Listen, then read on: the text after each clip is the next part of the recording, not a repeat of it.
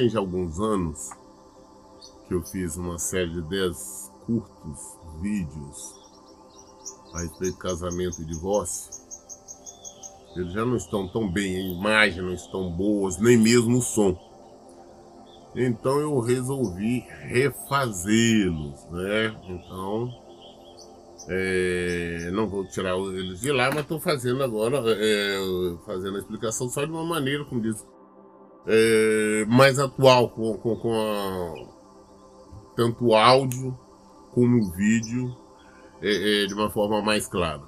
Nós vamos falar sobre os mesmos versículos, é, a mesma coisa, tá? Mas só de uma forma mais atual. Começamos hoje e aí depois, cada dia, nós vamos estar é, gravando um vídeo. É, então lá nós, nós, falamos, nós começamos o primeiro lá em Gênesis 2, capítulo 21. E não vou fazer como eu fiz aqui no primeiro vídeo, que foi mostrando a tradução diferente, mas é quando já tem aqui, eles quiserem confirmar outras traduções, é fácil. Mas nós estamos, é, tudo isso nós vamos fazer na, na, King James, King James atualizado, é uma Bíblia que todo mundo sabe que eu gosto, e inclusive eu chego até a aconselhar as pessoas que querem uma Bíblia, né? E aqui eu inclusive apresentei. Muito bem. É, versículo 21 de Gênesis 2 diz assim: Então Deus fez Adão cair em profundo sono. E enquanto este dormia, retirou-lhe parte de um dos lados do corpo e, e uma costela, e fechou o lugar com carne. Com a costela que havia tirado do homem, o Senhor Deus modelou uma mulher e conduziu até ele. E então exclamou Adão: Esta sim é osso dos meus ossos, é carne da minha carne. Ela será chamada mulher, porquanto do homem foi extraída. Por este motivo é que o homem deixa a guarda do seu pai e a sua mãe para se unir à sua mulher, e eles tornam-se uma só carne. O homem e a mulher viviam nus e não se envergonhavam. Nós, é, é, como eu comecei aquele estudo, no início nós estamos falando que na criação. Temos que entender é, é sobre a, a questão do casamento, é desde a criação.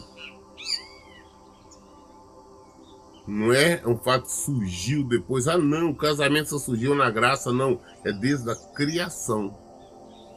Pastor, mas naquela época o homem casava, tinha vários homens, tinha várias mulheres. Não, não era mandamento do Senhor. Nenhum momento o Senhor mandou que o homem casasse com várias mulheres. O casamento é um só, como nós vemos aqui. Então, só existia Adão naquela época, Deus fez Adão adormecer e depois de ele é, estar dormindo, Deus então é, é, tirou ali uma costela dele. E nós vamos, quando você observar, você passar a mão, você vai perceber, tudo sabe, que falta uma costela nossa. Todos nós temos essa falta de uma costela, basta você examinar.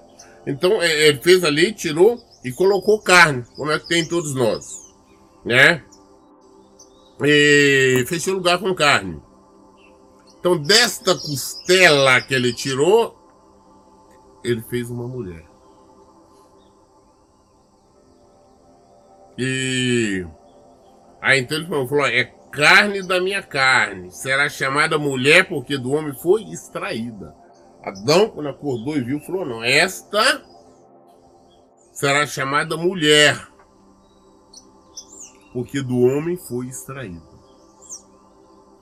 Deus, nós vimos no início aqui que Deus criou o homem é, através do barro, né? Fez ali uma poeira, um barro, e soprou na sua narina do sopro de vida. A mulher ele tirou ali do homem, da criação, já tinha criado, então, é, é, ele tirou da costela. O que é a função da mulher está ao lado do marido, o homem está ao lado da mulher. Ah, não é a mulher inferior, não. Se fosse ficar inferior, eu tinha tirado dos pés, da canela.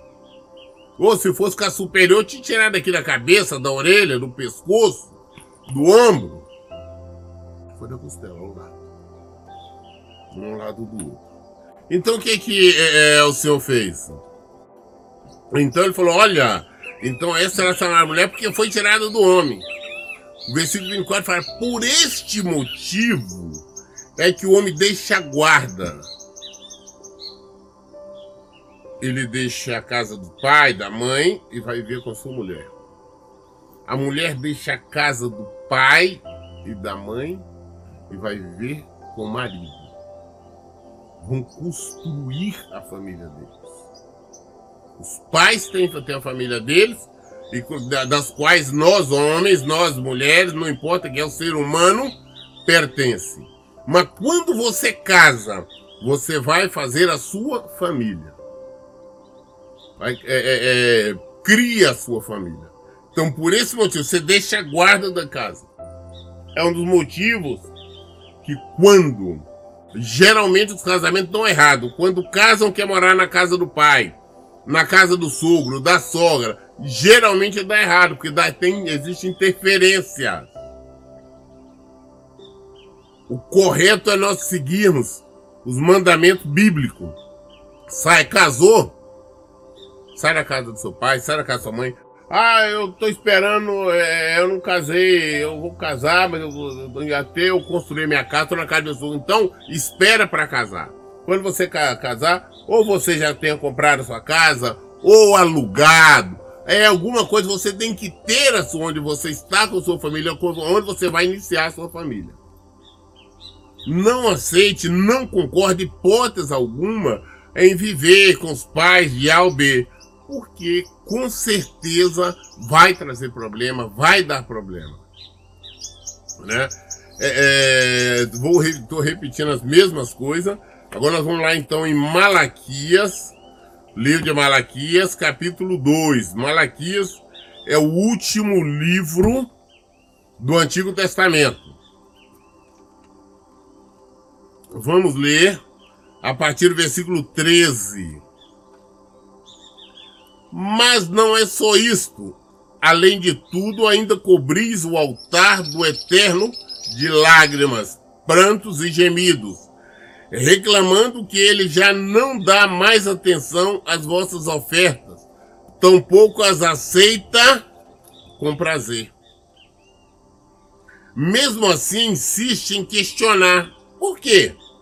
Ora, porque Deus tem sido testemunha entre ti e a esposa que tem desde a juventude, para com a qual foste infiel, não cumprindo a tua promessa de lealdade, embora ela fosse tua companheira e a mulher da tua aliança matrimonial. Ora, não foi o Senhor que fez deles um só? Eles lhe pertencem, corpo e espírito. E por que um só? Porque ele desejava uma descendência santa e abençoada.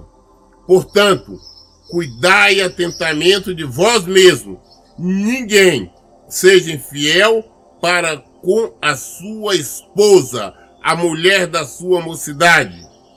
Pois eu odeio o divórcio e também odeio aqueles que cobrem as suas vestes de violência, afirma o Senhor dos Exércitos. Por isso procedei com sabedoria, não sejais infiéis. Então, do que que somos nós? Não adianta as pessoas ir, ah, vai no altar, você ora, você chora diante. Eu estou chorando, eu estou clamando, eu estou pedindo, eu estou ofertando. Não adianta.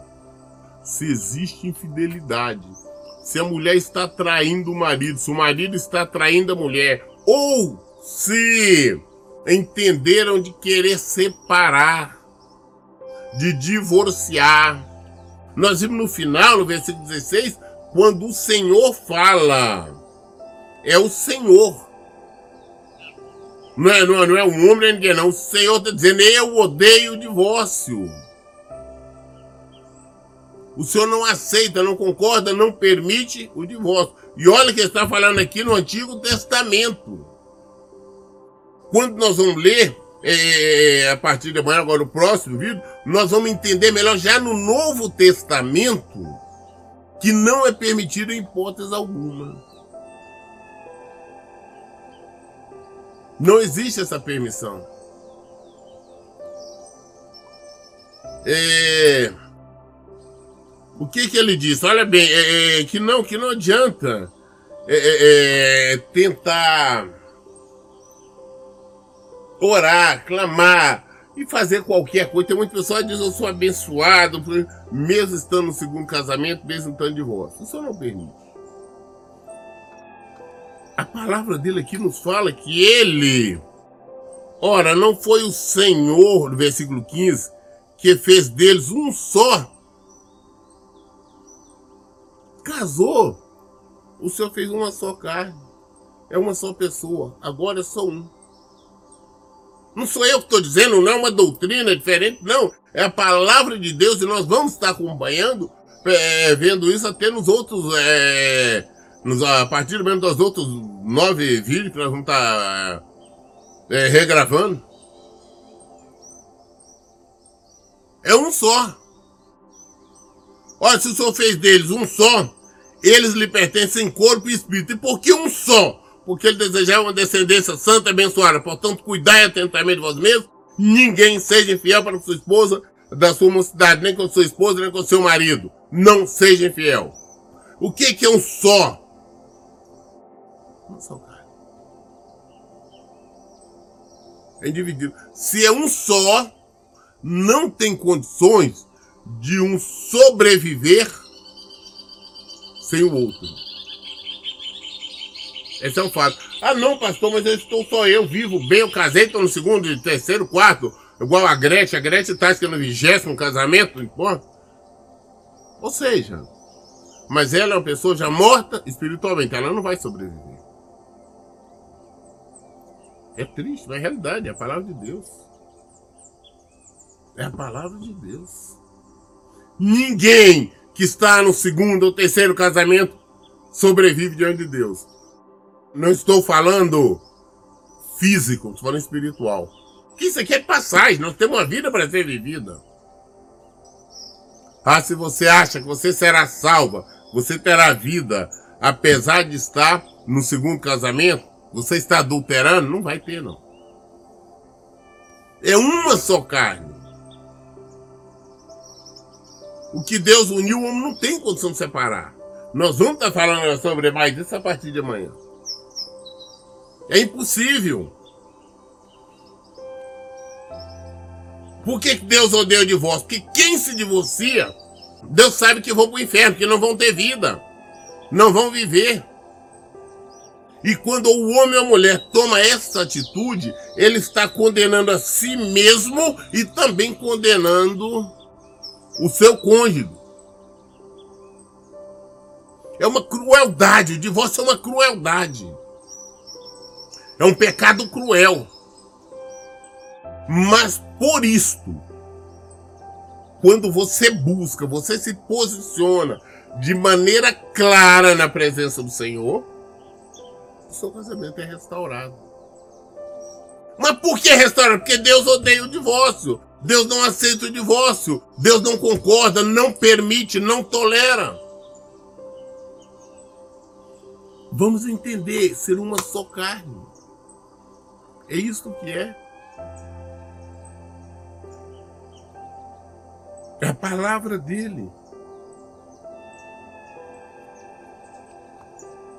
o casamento. Deus, quando cai, Deus transforma em um só.